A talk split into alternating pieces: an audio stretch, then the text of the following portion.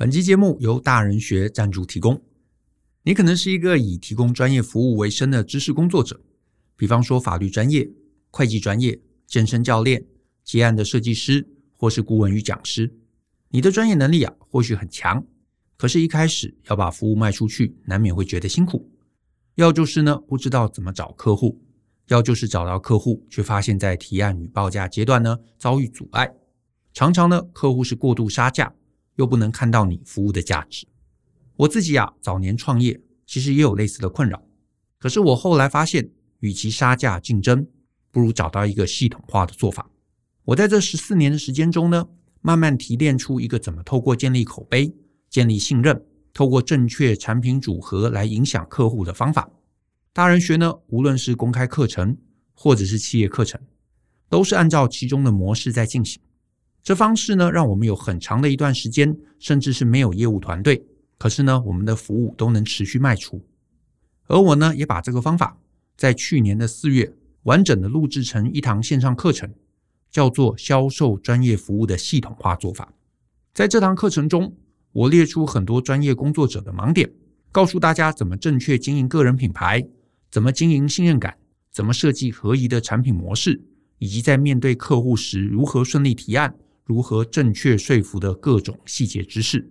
所以呢，如果你是一个专业工作者，或是你将来想要创立自己的事业，我都强烈建议你可以参考一下这堂课。那欢迎可以透过下方的连结看到这堂课的更多介绍。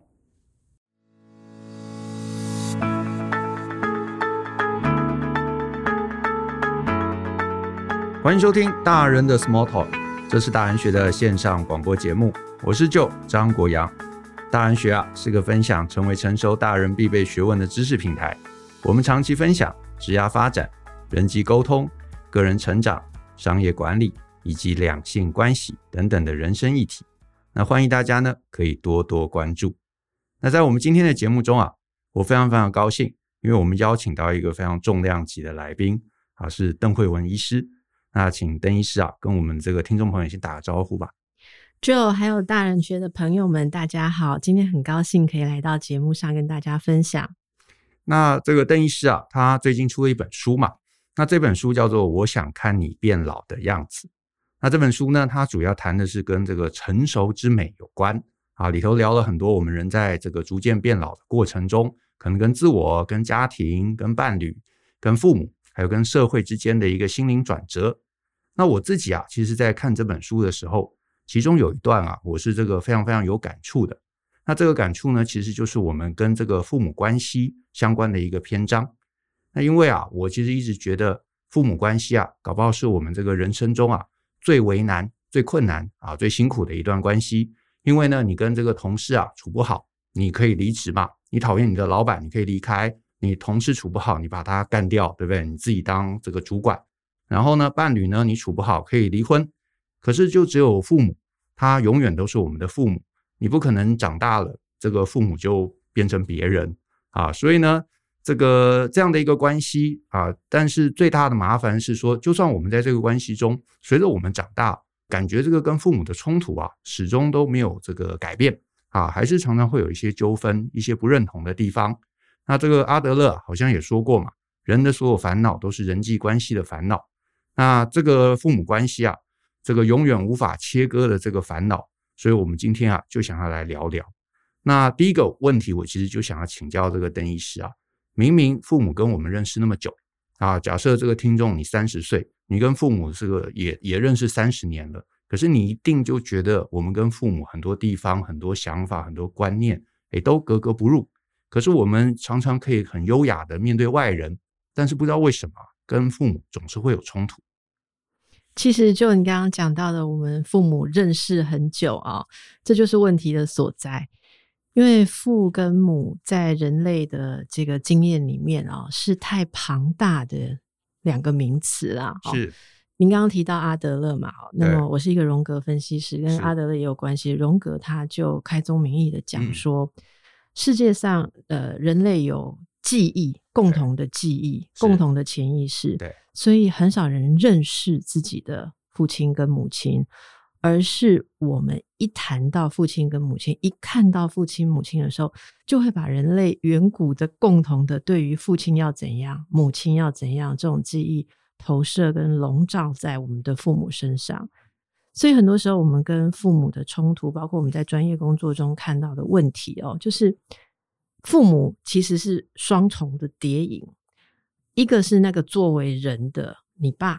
你妈啊，你爸是个年轻时候就是个希望可以赚很多钱的小伙子，嗯、是后来慢慢的认清事实，知道他除了骂小孩 做不了别的大事。OK，你妈是认为说她是世界上最完美的女性，OK，一时失足没有嫁好，所以一定会把你们调教好，然后你一定要嫁的对。是、这个是真实的父母。OK，可是，在我们想象父母的时候，百分之八十以上是。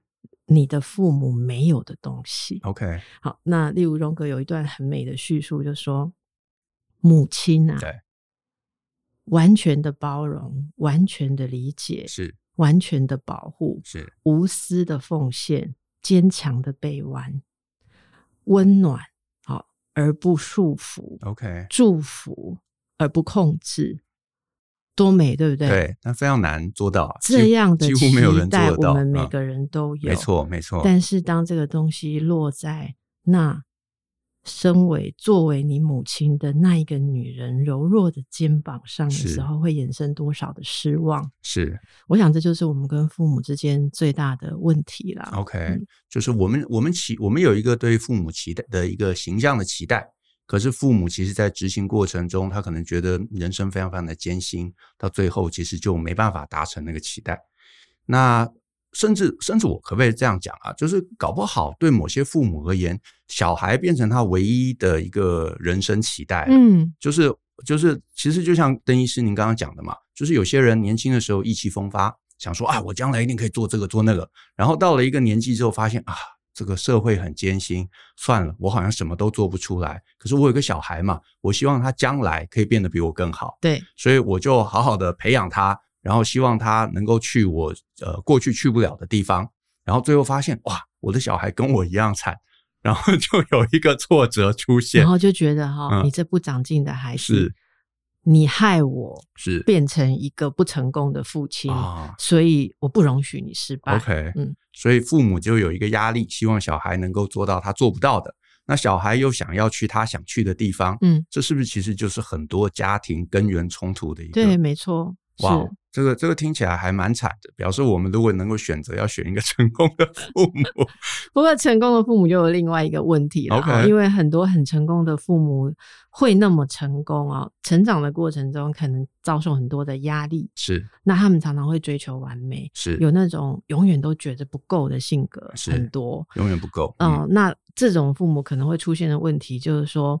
他没有办法认可孩子走他没走过的路啊。那你如果走父母没走过的路，他会不相信你跟他不一样，竟然会成功。是，因为他从小到大的成长，他必须他被养成说，只有他的方式是对的。是，他没有办法相信有其他的可能。OK，那万一你走别的路真的成功了，对，他会很痛苦，他会崩溃。啊，OK，所以有很多人说。父母的难题是你不成功，他一辈子念你；嗯，你成功了，他看你不顺眼.他自己对自己过不去啊。所以这样听起来，小孩不成功，搞不好还是一种孝道。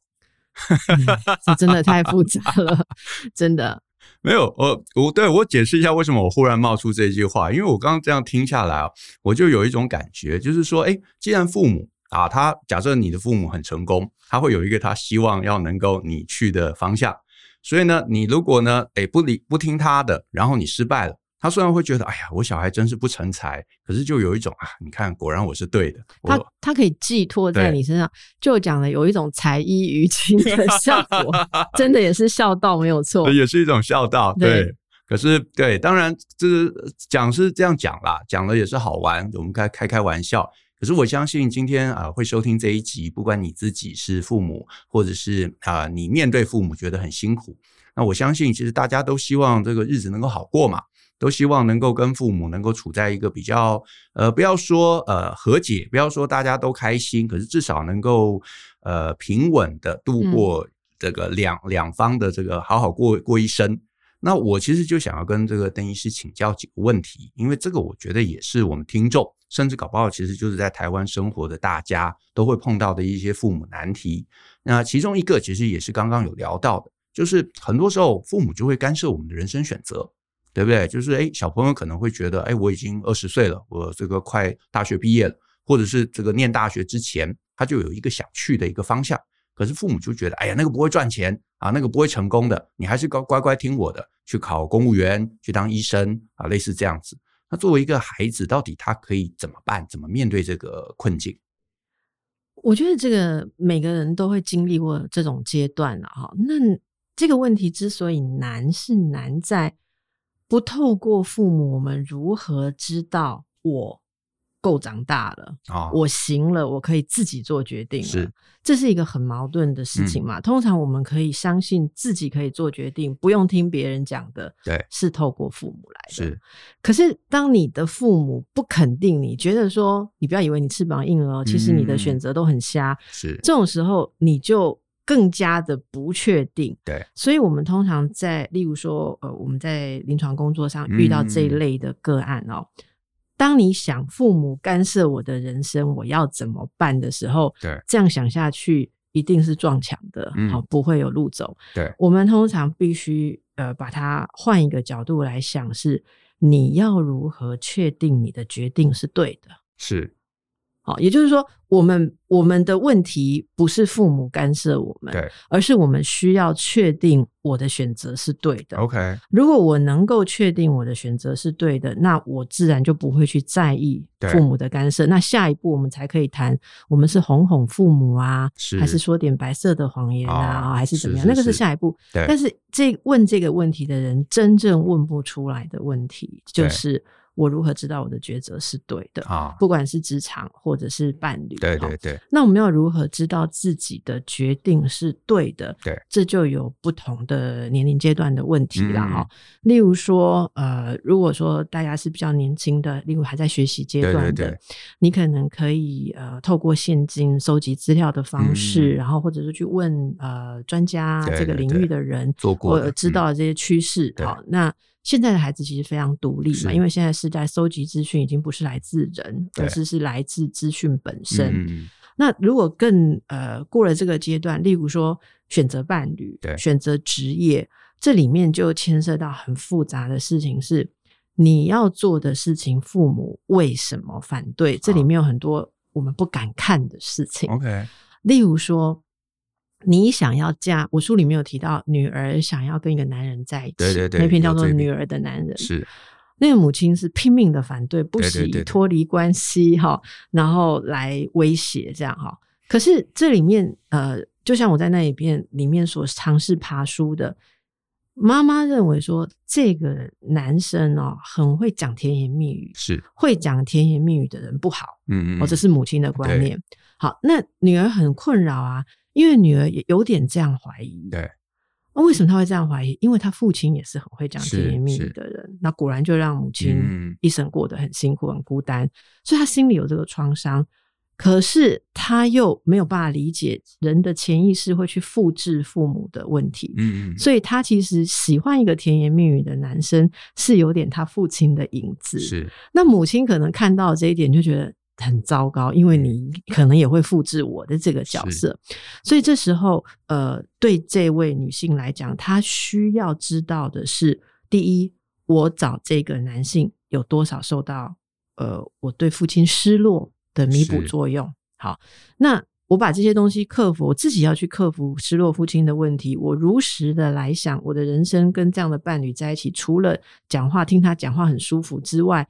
人生志向合不合？嗯嗯，然后背景啦，或者我们呃想要过生活的这些方式，方向，你可以理性的去想这些的时候，嗯、这是一个自己的决定。好，这是第一个部分。啊、那另外一个部分是，这里比较深层的，就是说，当他跟这样一个男性在一起的时候，母亲会被勾动创伤。对，那母亲被勾动创伤的时候，如果母亲自己没有疗愈的话。就会去阻碍，对。那这种阻碍其实说穿了，只要这种受创、受到爱情创伤的母亲没有疗愈的话，女儿只要有爱的男人，她都反对。嗯、对，对，她女儿如果嫁一个没有爱的男人，她才会赞成。OK，因为她觉得爱就是一个让人受伤的东西。可是女儿几乎不可能疗愈母亲啊。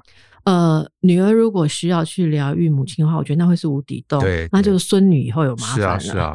所以这个就是，如果说像这一种干涉的话，嗯、这个女儿她是个成人，她必须自己去做自己的功课，知道我。选择什么样的对象，受到我父母什么影响？是有些人会选择这样的对象，正是为了叛逆他母亲啊，就是要证明，证明你看我就可以做的比你好，我就可以做的比你好。嗯、这样的男人是你守不住。如果是我的话，就会很 OK。这其实精神分析里面常常讲的一种重复创伤，你要、嗯、你要这次把它做好。是，可是问题就是我们刚刚讲的这些东西都是无意识的。是是是。如果没有经过内在的探索，通常这个女儿她就会停留在表面的想法，说。嗯、我妈妈就是要找我麻烦，我妈妈就是要阻碍我。那两个人没有办法去进行沟通，所以我们通常会呃会建议大家有这种问题的话，你要先去剖析自己做这个选择、嗯、有哪一些犹豫，然后你必须去觉察自己内在的部分。是，如果你完全觉察了。你确定这是你要做的事，那剩下其实就很简单。嗯、每一个人决定要做一件事，都知道怎么哄别人，对对对对，怎么拐别人，这个是很容易的。其实，其实这个我同意。其实，因为我们自己偶尔也会碰到一些呃，可能是学员，可能是读者，他会来问我们一些可能生涯的问题啊，就讲说啊，他想做某某工作，可是父母反对。但是呃，其实多了，我们也慢慢察觉到，有些人他其实呃，这个理由只是让自己好过。就是他自己搞不好也很害怕，想说哦，我要做一个我从来没想过的决决定，对不对？去做一个，比方说去当厨师，我从来没当过厨师，然后爸爸妈妈都说当厨师你会饿死，然后好像这样讲也有道理，那算了，我放弃了。然后之后别人问起来就说哦，因为我妈不准，所以我就没有去。所以呃，某种程度这个父母干涉，其实对某些人而言，他就是守住一个好用的借口。然后让自己心里舒服，说哦，其实我很想去啊，我想追求我的梦想，只是我爸妈不准，所以我就没去。所以啊，你看我现在过这么差，都是我爸妈害的。我可以想象这种例子，嗯、对。那有些人他其实，如果我们往前一点看，因为我们从心理治疗的角度去看的话，会想刚才提到的这种人，其实在成长过程中，可能就已经被父母养成了自己不敢负责任。嗯，好，那。呃，并不是所有的父母都教小孩要负责任。对，有些父母就像我们刚刚聊到的，其实他需要呃被小孩依赖。嗯嗯，这是也是很妙的一件事。我们现在人都说年轻人成熟的慢，啃老哈。对，但其实很多的父母是需要那种被依赖的感觉。OK，是被小孩依赖可以克服自己人生的挫折。懂懂懂，例如中年危机种种的。对，那这就会造成孩子他。长成您刚刚遇到的那一类的学员的状况，嗯、是真的。其实这个人际关系真的往下探究起来非常非常复杂。嗯，就是我们又想独立，可是又想依赖，又觉得好像有人依赖自己，自己就好像有一个存在价值。是啊，OK，好，那我再再顺便问几个啊常见的冲突，就是呃呃，我相信啊，我们听众也有一些可能呃年纪稍微在三十到四十之间。那生不生小孩，其实也是这几年很常见的一个冲突的议题。像我自己啊，跟父母也会有这样的一个，就是甚至不要说父母啦，再长一辈都是三五不时会说：“哎，你们要生小孩，要生小孩，生小孩啊！”这个呃，在尤其在华人家庭嘛，这个很重要。可是这种认知的一个差异，到底应该怎么跟父母来去做沟通或者处理？您觉得会比较好？我应该有在某处写到类似这个例子了哈、嗯。那么我们也常知上这样的个案。对，通常女性哈跟男性又有一点不一样的议题啦，因为女性会有一点时间限制的感觉，所以自己应该还是会有某种的焦虑哈、嗯。那我通常会问说，如果你觉得被长辈逼生催生，对对对，你有压力的话。我们先来问一问一件事情：你自己对于不生小孩这个选择，你的感受是如何？嗯、好，我我比较关心你的感受。好，那我们等一下再来想，诶，你的父母的感受是什么？他怕什么？嗯，那你发现这样一问的时候，很多人都会说他自己的焦虑啊，自己的焦虑，自己害怕什么？台湾的生育率很低嘛，那这一阵子其实有很多的学者有根据实际的数据来做一些解读。嗯，其实现在的人啊、呃，已婚的人呐，哈，已婚的人。还是生小孩的比较多啦，哦，是，但是有很多人因为不想生小孩，根本连婚都不结，对对对，根本因为因为觉得，就像您讲的，如果结了婚就会被逼生小孩，哎，没有结婚你就不能逼我，好，那这样子的状况其实造成很多人没有进入婚姻。OK，到底为什么人在生小孩这件事上跟长辈会有这么多的心结？第一个。如果你不生小孩，很多传统的父母觉他们口头上是说怕你老来无人照顾。嗯，可是我问一个很核心的问题：如果你觉得做他的小孩很好，对，你为什么不会想生小孩？是，所以不想生小孩，有时候会让父母觉得对父母是一种否定啊。原来是这样子。我们有时候在做家庭治疗的时候会看到这种例子。那一开始讲很多理由，然后争辩，然后。子女这一方就说：“你不知道现在经济压力有多大吗？现在养小孩跟以前养法不一样。”然后父母马上噔抓到这一句，然后就讲出他的心结哦。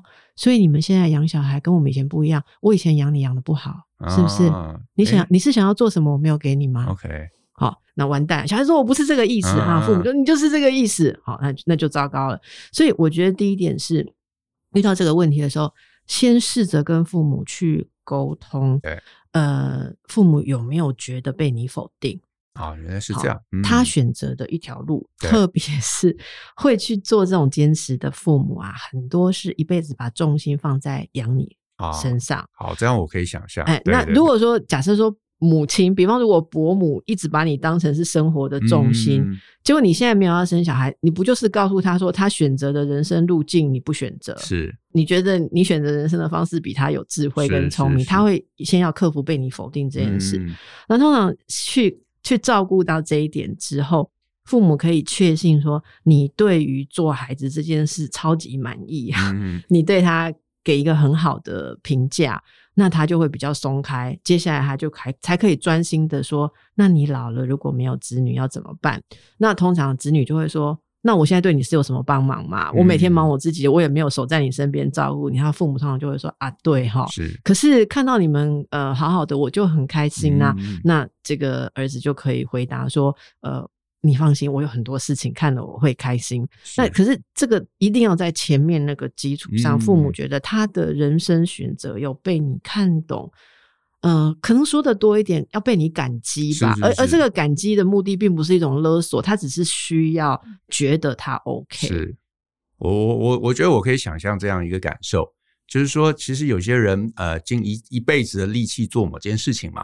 然后他就会希望说，他做这个事情无论如何被周围看到、被注意、被认可。然后的那那尤其是父母，他可能真的他牺牲了很多东西，他的梦想、他的你知道什么身材啊，然后他想要学的东西啊，甚至是可能呃年轻时候经济也不这个不宽裕嘛，他把多的钱可能都拿来栽培你、栽培孩子。所以呢，到了一个年纪之后，他当然就会希望说，那你长大了。你总会能够看出我这些年的苦心，结果哎，你没有，然后你又走了一个自己的路，然后又否定说，哎，我不要生小孩，我不要跟变得跟你一样，那他当然就会觉得很难过。所以这个难过如果能够被控制，后面很多东西搞不好就能够理性的讨论。其实，其实你刚刚讲，我觉得很有趣。例如说，这个难过被控制哈，嗯、其实我觉得它是需要被承载，然后化解。承载、啊，我我可以说个例子嘛？嗯是，嗯。前阵子不是母亲节嘛？对，然后就有呃学校让孩子写作文，对对对，就是说呃一类似一个母亲或者怎么样。有我有个朋友的孩子，他写的说：“我希望以后变成一个跟我妈妈一样的母亲。”啊啊，这母亲真的是开心到受用到，好像什么礼物都不用拿，是是是红包也不用拿，然后会告诉朋友说。女儿说：“她以后要成为一个像我这样的母亲。是”你你可以想象站在长辈的立场，这是多大的一个肯定？意思就是说我成为她人生的典范。没错，没错。因为我是她妈这件事，让她这么的觉得很棒。哦，所以我是一个很棒的妈妈。对。那你可以想象，很多母亲没有讲这样子的话，可是看你走一条他不认识的路的时候，除了担心你本能的担心之外，我们我们大部分人都会以为父母是在担心我们，然后就会就会回他们说。啊，你不要担心这么多。我现在走的路你本来也看不懂，我现在做的工作你本来就看不懂，你又怎么知道我适合什么婚姻？是，可是其实这真的都是障眼法。嗯，它最底下就是啊，你要走我不认识的路，是，所以表示你觉得我不好，对，那显然我做的路你不欣赏嘛。是，所以其实肯定父母啊，让他们觉得他他这一路 走对了，至少在你眼中走对了。那我觉得他在后面很多事情的沟通上，搞不好就会顺利很多。哎，这个这个这个观点真的，哎，我从来过去没有想过。啊，我觉得、这个、我也是自己走过来，啊、就我四十三岁才生小孩，我前面被讲了很久很久了，是慢慢去 体会这样的心情。哦，原来如此。那好，那那我再问呃下一个问题哈，就是说，嗯，这个我相信一定也有一些听众朋友，你到了某一个年纪。你可能会开始觉得说，哎，我在外面啊，我吸收很多新的知识，对不对？然后，尤其是现在的社会的脉动又非常非常的快，那你就觉得说，哎，父母其实想的已经跟我呃这个差异很大啦。他都是那些老观念啊，各种老观念。然后，不管是什么养生啊，或者是你知道每天传长辈图啊，甚至是叫我做这个做那个啊，那你你自己学了很多新东西，可是父母又不能理解。那到底这样的一个知识上面的一个落差，我们到底应该怎么拿拿父母怎么办？我从我还是从心理的层面来看啊，嗯，这里面要第一个克服的是失望。对，好，嗯，我我们长大了之后啊，都以为自己啊，呃，可以接受自己比父母懂。对，好，那。我们可能会生气，父母听电台广告就买药不看医生啊，对对对，或者是传要吃什么，对不对？对，我们觉得我们是呃在保护他们，对。但深入的去看哦，很少人有完成对父母失望这个课题，嗯，有没有很少人修完这个课题了哈？是。呃，我我举一个例子啊说，我前一阵子假期当中看到一个小朋友，他在教他的阿嬷。玩那个呃电玩游戏，嗯，好，那因为阿嬷平常都带着他嘛，哦，他是非常崇拜阿嬷，对，就他发现教阿嬷玩电玩游戏的时候，阿嬷之迟钝就就老是搞不懂要按哪一个这样，然后所有人都在等他，对，他教到气急败坏，就是小孩就气哭了，嗯，那大家都不了解，说这小孩怎么挫折忍受度这么大哈，是不是跟阿嬷同一组，他输了再哭？可是因为我们是做心理学，那我们跟小孩子聊嘛，那那爸妈就很着急，说小孩子没有礼貌啊，是不是这样？好，那那我说啊，我来跟他聊一聊。是是是。小孩子难过，你跟他谈谈谈，其实我们很熟悉。嗯。他说我没有想到阿嬷这么笨，怎么办？哦、是阿嬷这么笨怎么办？你知道吗？其实这个是。很多大人其实，在看着父母，不管是跟不上新事物的发展，是是还是。他们开始有一些衰退，对对对，连本来会的事情都变得比较不清楚的时候，我们心里面是会慌张、会着急，因为这里面就是我常讲说，我们期待的理想父母啊。我们期待父母的那种理想都还没有拿够，嗯，你就要给我退化。我要的东西你都还没给我，是是是，你现在还要减少了。其实这个是心理上我们说人很深层的，我们的内在小孩。即便我们现在看起来都是成人，我相信就可能也跟我一样，因为我内心也还是有这个部分需要时时的去觉察。当我母亲看到长辈传来一些东西，就跟我讲一个说：“你们医学上那个东西不对，其实吃什么什么就会好受。”是是是，我那种。生气哈，哦，真的不是只有怕他吃到，对对对，我会觉得说，哈，所以你认为我当医生这么好当哦？好，你你一个番茄泡米酒就可以解决尿酸高的问题？哎、欸，大家不要乱听哈，我现在是举例而已。那我念医学院干什么？对不对？其实这底下是你没有。认同我求取这个知识，嗯，说出来就是你没有认可我，好棒棒。是是是，你还是觉得你那边别人传给你的东西比我教你的东西有用。是这个东西是我们需要去克服，而它是一个失落。嗯，在书里面其实我有描述这个故事，然后我把它延伸到说，如果父母更老了，对，他可能会有失智。或者只是年老的退化，对，那很多时候为什么照顾年老长辈的人看起来那么气急败坏呢？嗯？我们在医院的时候常常看到，例如老人家他弄个什么东西很慢，然后旁边照顾他推轮椅的人就一直骂，一直骂。嗯，那不明白不明就里的人会觉得他不孝。嗯，可是我跟你讲，那个骂的最凶的是跟这个老人家感情最好。最好，如果这个老人家。要换肝，我讲第一个签要捐的，可能就是在骂他的那个人。我们在医院看太多，所以常常在跟他们深谈之后，我发现说好难接受，我一直期望着的父母，竟然一点一滴的。要衰退或要消失，或者一点一滴的证明给我看，他一辈子都不会变成我想要的那种金光的父母。嗯、这个失落其实是我们成熟的一大课题。是哇，那其实这样讲起来，就是长大真的是一个不断失望涌来的一个 历程。真的啊，真的，就是原来真的、啊，其实我我我完全可以理解这个。我们有时候小时候嘛，会觉得哇，父母真的应该是是一个世界上什么都懂的人。然后随着你自己越来越大，越来越大，越来越大，就会在你眼中看到父母越来越多的缺点，然后就觉得啊，其实父母也是平凡人，嗯，对。可是可能无意识的那一块，我们心中也累积了很多很多的失望，所以到了某一个时间点，其实这样听起来就是父母对我们也失望，我们对父母也失望。真的，嗯、真的，父母把我们当成是他人生最后一个翻盘的地方，就我们没有让他翻盘，让他输彻底了。对，输彻底，然后我们也觉得说，哎、嗯，父母将来会引导我们去呃我们想去的任何地方，然后最后发现，哎，其实也不是这样这么一回事。然后双边到了某个年纪就开始失望，哦，这个这个这样的一个人际关系也太 惨了。对，但是其实就是成熟了。是是是是是。那有一个心理学家，呃，讲自体心理学的心理学家，嗯、美国心理学家叫做 Kohut 啊，是他曾经举过一个例子，他说。小孩子本来以为父母是万能的，对。结果呢，有一天啊，父母带他去沙滩上面堆沙堡，嗯嗯，他堆了一个好漂亮的城堡。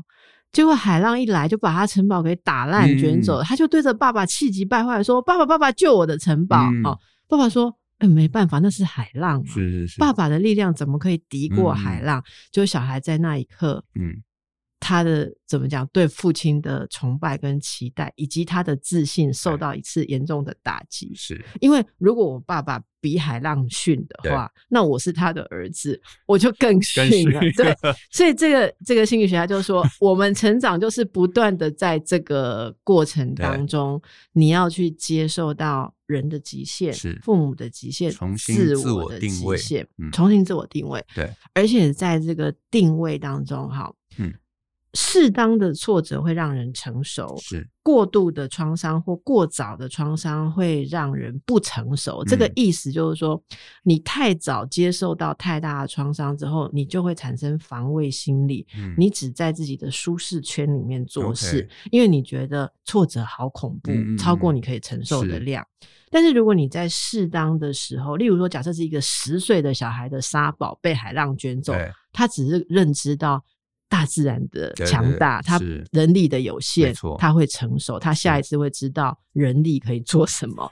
可是如果是两岁的小孩，他可能就觉得你没有好好的安慰他的话，他可能觉得很恐怖。所以，所以我们今天的结论是，就是小孩十岁再带他去海边。没有，我觉得十岁是有点夸张。我觉得十岁是应该是不应该有问题啦。可是我不知道为什么最近的青少年哈。嗯，我我我们看的青少年，像现在有人说什么所谓的晚熟世代哦，嗯、其实也跟父母的心态有关。就父母不相信自己的小孩，对，可以经历挫折，对。所以如果说，比方小孩子填了什么样的志愿，要上什么样的学校，结果还是怎么考一个试，作文写不好啊，对。太多父母会急着要帮他出头，去说今年的考题不合理，哦、因为父母会觉得说小孩接受挫折，自己也难以承受。对，所以整个我们社会是有在变化。对，那在这个年代，呃，要自己学会适当的挫折在里面承受。而且我刚才讲的是要说，保持一个乐观，就是说你可以不必完美，嗯、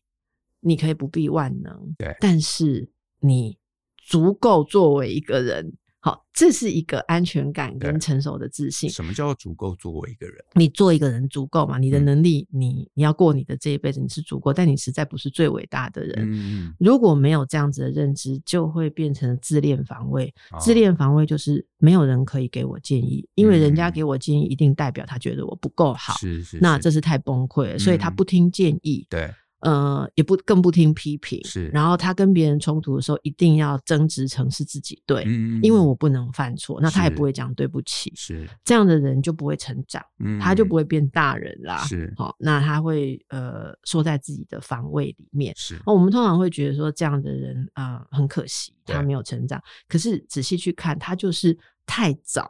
接受到一些不安全的刺激，嗯，所以他把自己武装起来。是，那这个大家都是我们在慢慢成熟的过程中要学习去面对跟去打开的。你要知道你自己擅长什么，不擅长什么。是，欸，那呃，去发挥你可以发挥的事情。可是你要知道，世界上有很多人比你厉害。是，OK。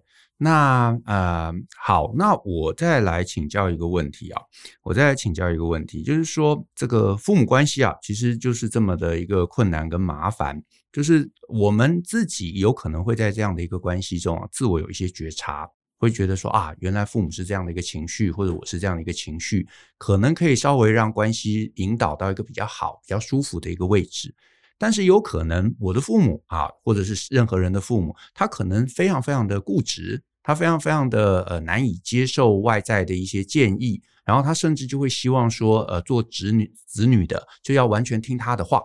那在这样的一个状况中，有一些呃子女，我的感受是，他们就会觉得说，我好像只能忍受，我只能配合，只能去做呃违背我心意的事情，呃，是这样吗？还是说，其实他们是有选择的？说到这个没有选择啊，嗯。我想就可能提到书里面那个为自己做选择那个部分啦。嗯、其实哦，这个很吊诡，越是不讲理的父母，对他的小孩越难自己做选择。哎，是这样子，因为父母不讲理，会在小孩很小的时候，对，第一对他进行呃强权控制。啊所以他们会摧毁孩子的自信。Okay. 所以小孩子在很小的时候做一个违抗父母旨意旨意的事情，就遭到很严厉，嗯，对一个小孩来讲很严厉的惩罚。是，所以小孩会怕。对，怕久了之后，他就一生都相信。我最好不要违反人家意思，嗯，不然会很惨。这个是被强权压制之后的结果。比较讨好性的人格是这样，可以讨好性的人格。嗯，那另外一种状况就是压抑。好，压抑就是说，他小时候可能会用一些方式来撒娇耍赖，可是父母呃，其实每一次给他的回应是不一致的。呃，例如说，小孩子可能会说：“哦，妈妈，我要抱抱。”那妈妈今天如果不忙，嗯、可能就说啊，来，妈妈最疼你的，抱抱。可是有一天，小孩第二天一样的说，妈妈抱抱。他说抱什么抱啦？没有看到妈妈在很忙嘛，然后手上拿着菜刀这样，嗯、行为不一致，小孩就会觉得可怕，嗯，因为他不知道他什么时候会踩到地雷，于是他就会压抑自己情感的表达，嗯。这两种成长的过程都会让人以后觉得我无能为力，嗯、我没有办法。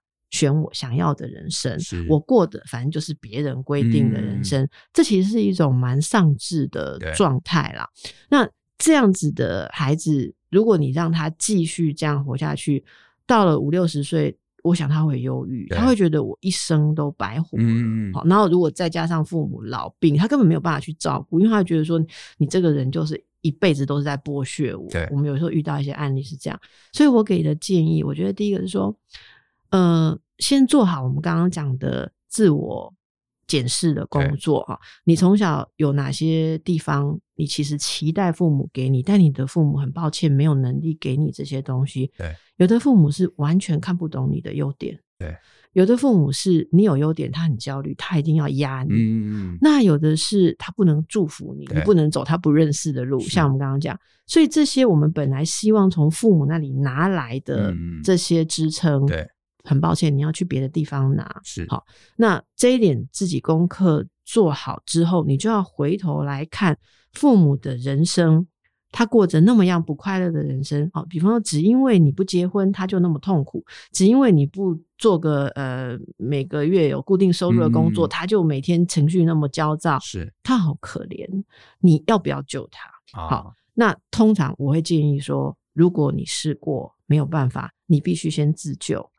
我想跟大家分享，我我印象非常深，我遇过一个类似这样子的嗯案主啊，他后来跟我说，他决定跟父母设下界限，对，因为父母这样搞下去，全家这艘船啊，其实是会沉船。对，因为他的弟弟妹妹全部都只照着他父母的不是很好的建议在过人生，所以其实也都过得很不快乐。那他决定要违抗他父母。对，那那当然，我们说的是设界限，嗯，可是父母就认为你是违抗嘛。对对对对对。那他说，因为我如果不先搞好我自己的话。这艘船沉的时候，全部人都一起沉了。没错，他先跳船。是，他说：“我先把自己弄好了，我以后再看他们的传承了，我可以把他们接驳到哪里。是是是”所以，他真的有过大概五六年的时间，就对父母设界限。哦。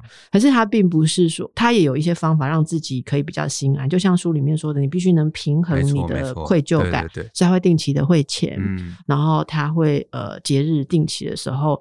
他会送东西、啊，或回去看看父母。那如果父母又要讲他不想听的话，他就静静的听，听完他就走了，是是是，因为他只有这一天来听，他不是每天听。没错，这个界限可能是大家可以去考虑的。是，所以呃，其实邓医师刚刚点到一个点，我觉得还蛮重要的，就是说，其实你完全听话，这某种程度也是一种愚孝，就是你让大家都一起沉沦了，好像最后也没有得到什么好处。可是你如果能够帮自己设定一定的界限。你让自己能够活得好，那万一家里甚至是父母之后，因为他的选择产生了一些什么样的状况的时候，至少你还有办法让这个家能够维系正常。嗯，哎，所以我觉得这个这个确实还蛮好的。那呃，我也我也好奇想问啊，就是说，其实，在台湾的环境中啊，很多父母终究还是思考上面是比较传统的。那这种传统高压甚至比较父权的这样的一个控制，那对呃男生女生会不会有什么不同的差异？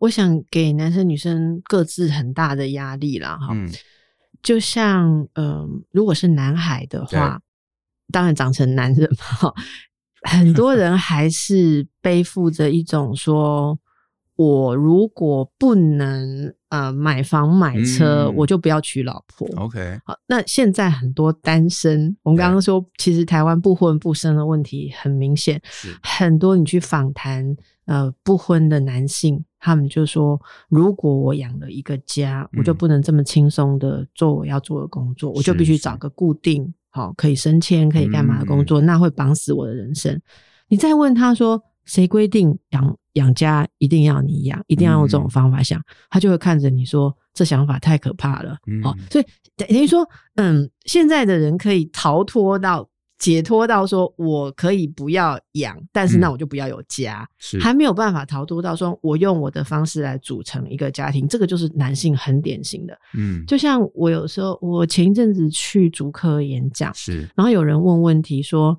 我跟我的呃这个女朋友一样，都在这个公司上班，我们的薪水是一样的。对，那请问买房子头期款要谁付？嗯？哦，好，他说女朋友认为是。他要付，可是他他就觉得很奇怪，嗯，那为什么我要付比较多的钱？这样，后来我觉得这个问题很有趣，我就让所有的工程师们投票。对，我说你们会认为男生要付比较多钱，或付全部？我就给他们几个选项。对，九成的。三十来岁的工程师男生还是认为啊，我们就是男人嘛就是要多负担一点。然后在场女性就给他们鼓掌。好，那你说，当然这是一个很温馨的画面，正确嘛？这看起来是很温馨的画面。可是我们回头来看，我们会有一点点。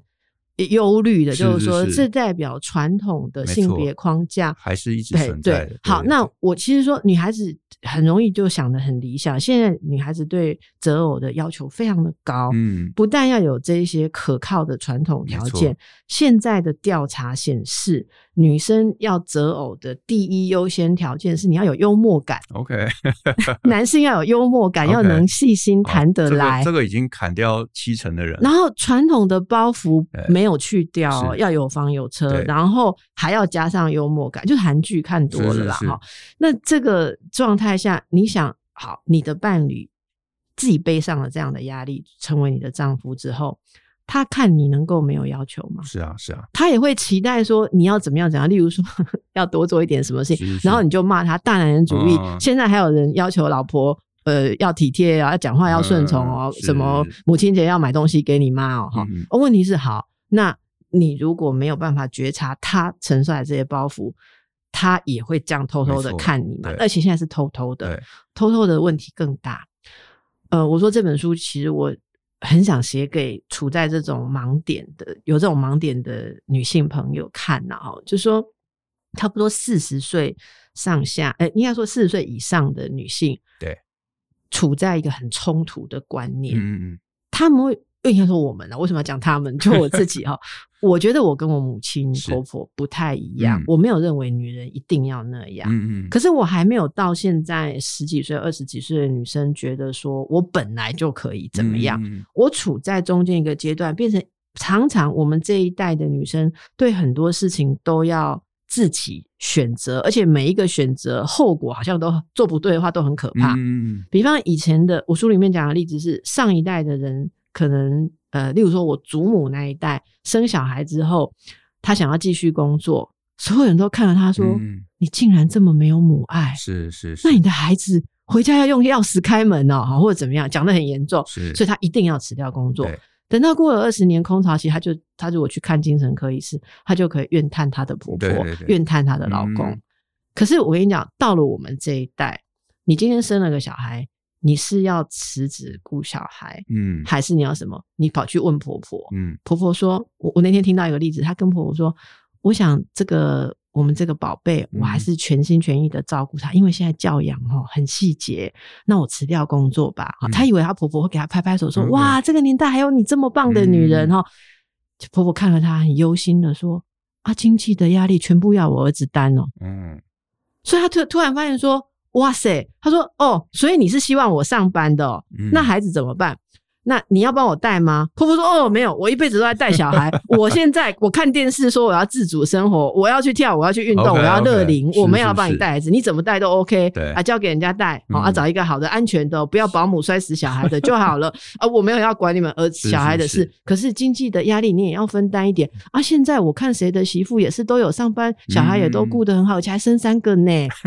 好，那这些东西你听起来女性是比较自由了吗？没有，我看了很多案例，我跟你讲。他常常说：“我比我妈他妈的累一百倍了哈！”真的就是我妈妈只要做好传统的女性做的事情，她起码会被所有的人拍拍手。是，我现在做这样，我如果辞掉，人家会觉得你没有赚钱，你放弃职场。嗯，我在职场，你就不要有一天哈，你下班的时候去接小孩的时候，老师说：“诶，刚才我一直 call 你，小孩发烧，你怎么那么久才接电话？”你那个自责是没有办法承担。所以我，我我其实觉得书里面很多的部分说，我们如果要克服自己的这种自我的攻击、自我的责备，其实从你看，从我们从小跟父母就有很多没搞清楚的事情，养成我们呃会给自己压力、对自己不满，然后又搞不清楚自己可以期待什么，然后对伴侣也有很多说不清的要求。到年纪比较大一点的时候，又为了自己曾经做的选择，自己不能原谅自己，嗯、这就是这一整代女性的状况。所以你说这样子的女性每天干嘛？每天就是想一想，我有什么事情可以担心？嗯，国阳还没生小孩啦，来念一下好了哈。啊，如果你生了个小孩，他就开始念说啊，怎么没有再生一个？对，哎，因为因为焦虑已经变习惯了。是，这是这本书 最想要送给的。的一整代的对象，真的真的，这个这个世代，我觉得不管男生女生啊，其实压力搞不好，或者是搞不好每个世代都比前一个世代压力更大。我想，真的每一代都觉得自己是压力很大一代，嗯、但是都没有，我们不知道为什么都没有减轻压力。是，我我觉得你现在如果出去演讲，几乎每一个公司点播的都是谈压力，都谈压力。嗯嗯，哇、wow。所以压力这件事情还真是我们这一代人这个你知道规避不掉的一个麻烦。嗯，所以我们要从内心去找出超越压力的方法，因为我觉得钥匙还是在自己。嗯，压力是外在的，对。但因为当然有很多从外在看的方法，可是我们做心理的，就是去看说压力很多，那你自己有没有强固？你的防线有没有强固跟健康？嗯，那其实这样子，今天一路听下来啊。我现在的感觉是啊，父母真的在这整个啊跟我们相处的过程中，他的相处模式，他的呃他自己的每一个选择，其实都是你知道不知不觉就影响到了我们我们这个成长过程的一些选择。那他甚至是无意识的发生的。那换言之啊，那呃邓医师有没有什么建议是给现在是父母的？他可能呃刚生的小孩。啊，小孩还很小，那他可以做什么事情做得比他的父母来得更好，让他的小孩能够打断这个你知道不好的一个循环？我要给的第一个建议就是，不要想做的比你的父母好。哦，你刚刚不要，我还担心你说不要生小孩。对，这样这样就会陷入一个你必须是好父母的魔咒里面。那其实啊，嗯，孩子啊，对孩子来讲最不妥的就是父母太想要完美啊。呃，我自己也是母亲嘛，如果母亲你很想要。你自己都是对的，都是好的。嗯、第一，呃，你会让小孩子没有冲撞跟成长的这个、嗯、怎么讲沙包啦？哦、有时候我们要成为他们的沙包，要让他们。就是可以冲动，但是你可以吸纳。你你你有规范，我们常常会说要给小孩一个适当的界限规范。嗯、可是在这里面，他是可以冲撞。那这种父母顶多只能是所谓温尼考特呃一个心理学家说的够好的父母。嗯，你不能想要是最好跟完美的父母。一旦动了这个念，嗯，你就会开始很呃很介意啊、哦。对，小孩最最听的是不是你的话啊？哦小孩比较看得起老婆还是你？好，Okay. 小孩比较听妈妈还是听爸爸的？嗯、呃，还是阿嬷的还是阿公的？好对，然后诶，我教你的东西，你有没有呃像珍宝一样的收起来？嗯、可是你知道，每一个小孩有他的天性嘛？哈 Okay.，所以呃，所以控控制欲就起。对对对，控制欲就是您讲的。嗯、呃，先不要想你要是完美的父母，但是你必须是够好的父母。嗯、然后我们必须知道。孩子有很多种天性，对，我们必须不断的去认识，而且你也不能说他从他生下来你就知道他以后是怎样。对，小孩每一个阶段，你要不断的敞开心胸去认识他现在需要父母提供什么，他才能够慢慢的成长。好，那我我反而会提醒大家的是，在面对自己的小孩的时候，尽量。提醒自己说：“我跟我父母的事情在我这里画上句点，我不要再往下去去传了。”那几个常见的错误啦，哈，就是父母对自己不满意，我们就想把自己的孩子教好给父母看，嗯，好像交差了。对不起，我我某某某没办法让你满意，那我至少生一个让你满意，我，我有做一个你要的小孩给你，嗯、这是常见的心态。嗯、那你的小孩一定会在这里面产生抗抗拒。啊、OK，然后另外一种状况就是觉得自己一定要比父母好，所以。过度的僵化，好像我、嗯、我稍早今天稍早还跟人家聊了一个例子，是说他的父亲是落跑父亲、缺席父亲，哦、是，所以这个爸爸哈，这个当爸爸的人，他就非常严格的规定自己不能缺席小孩任何一个环节，嗯、是，就弄到后来有点就是压力，自己压力太大。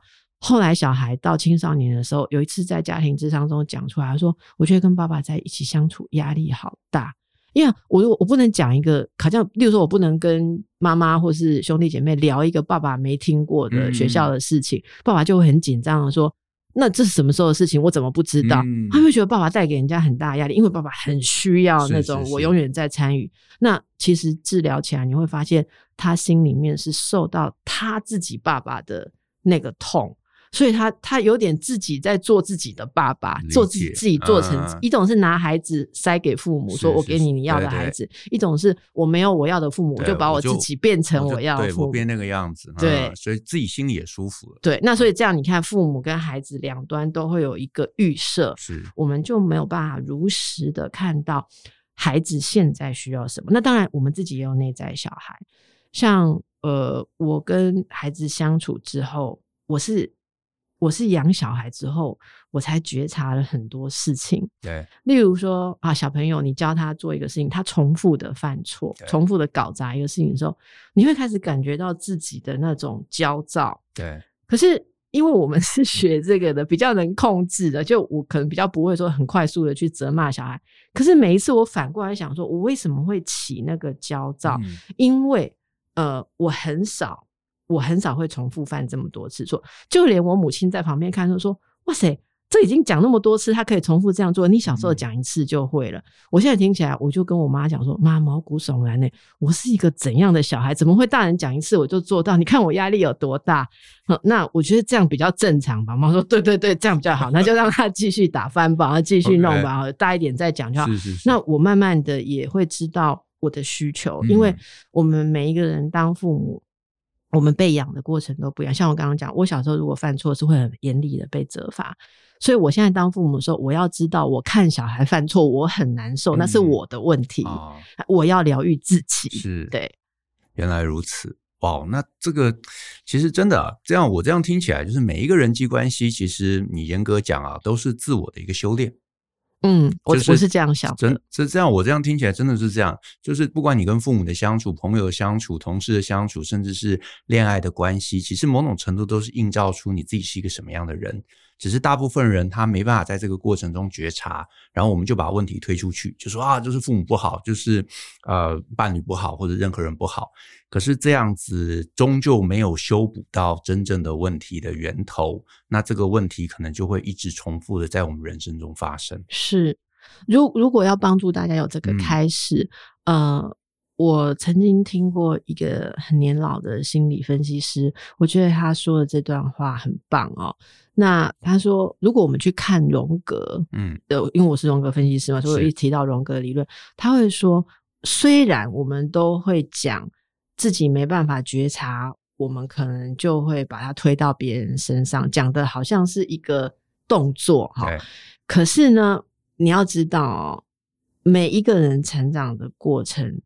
一定会有你面对不了的事情，例如你面对不了的无能感、无助感，这些东西在某些阶段一定要被丢到别人身上啊。所以，我们很多人听到我们刚刚这样讲，可能会想说：啊，所以你你你认为我的问题都是我的错？明明就是我爸妈的错，怎么会是我的错呢？怎么会是我丢给谁呢？哈，其实我们要开启这一条路。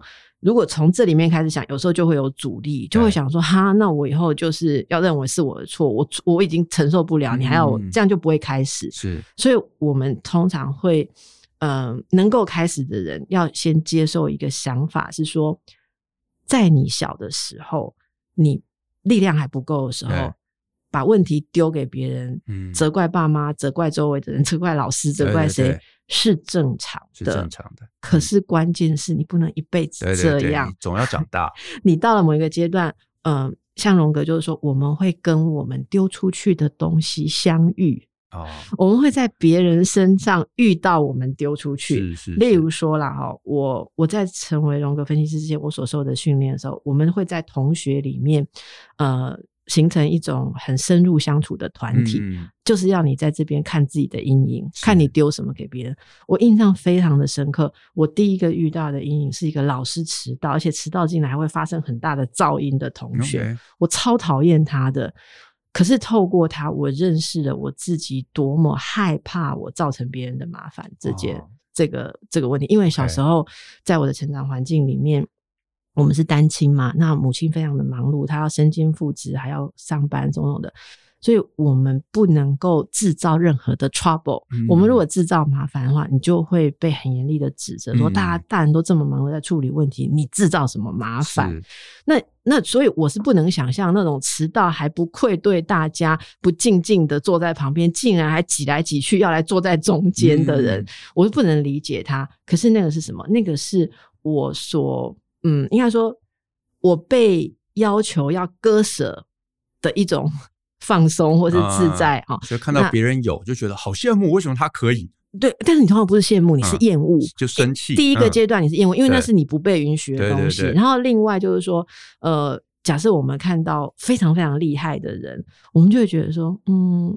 他应该是有受过什么特别的训练吧？不可能有人那么厉害啊！我们也会不相信，因为那是你割割出去的。我刚刚讲的第一个割出去的是自己从小被严格教养，你割出去的某些特质。是。那另外一个你会丢出去的，就是你做不到的挫折感，你也不你也不承认。那这些丢出去的东西会怎么讲？你会在别人身上看到，这就叫做你跟你。丢丢失或者你不想承认的东西相遇，这是正常的。那经过这个相遇之后，你要慢慢的去辨识它，然后把一些属于你的东西认领回来。所以这本书里面提到过“认领”这个字，嗯，你要认领你是对父母有期望，所以你才会失望。是不是说父母对你的期望搞得你好烦而已？而是你对人家也有期望，这就叫认领啊。那我最后啊，我其实想要来聊，就是再讲一下，就是那个邓医师啊，他在这本书里头有一页有一段我，我我自己真的非常喜欢，我念给大家听。他写说呢，大多数人需要的是从对父母的抱怨中看懂彼此对于完美之爱的期待，期待父母更了解我，更支持我，鼓励我追逐梦想，让我按照理想选择人生。那些没有做到的父母，如果没有让子女流落街头，孤苦无依。其实公允的说，他们的罪名啊，不过是无能、愚昧、粗鲁、心理学分不及格。那这些深陷对父母不满的子女，其实也深陷对父母的渴求，以为只有取得父母的爱与肯定，才能脱困。所以其实就是真的，就是你知道，互相、嗯、互相，其实都在呃，因这个不满，其实都是依赖。都是渴望，都是希望能够在过去自己的匮乏中，能够得到某种程度的这个弥补。那我觉得啊，如果听众朋友能够在这个点上能够理解，能够看透，能够做出一些不一样的调整，搞不好父母关系啊会更融洽，更舒服一些。嗯。那我们今天呢，啊，这个节目大概就到这边。那最后呢，就。呃，推荐大家啊，如果你喜欢今天的节目，也可以看看邓医师的新书。这本书的名字叫做《我想看你变老的样子》。然后呢，呃，邓医师他也有一个 podcast 的节目，叫做《邓惠文不想说》。所以呢，如果今天诶你听了，觉得哇，邓医师给了我们很多启发，那鼓励大家也可以来参考一下他的 podcast 节目。好，那我们今天节目就到这边喽。那谢谢大家的收听。如果你喜欢我们的节目，欢迎分享给亲朋好友。大家一起相信、思考、勇于改变，学习成为成熟大人的必备学问吧。那我们下次见喽，拜拜，拜拜，拜拜。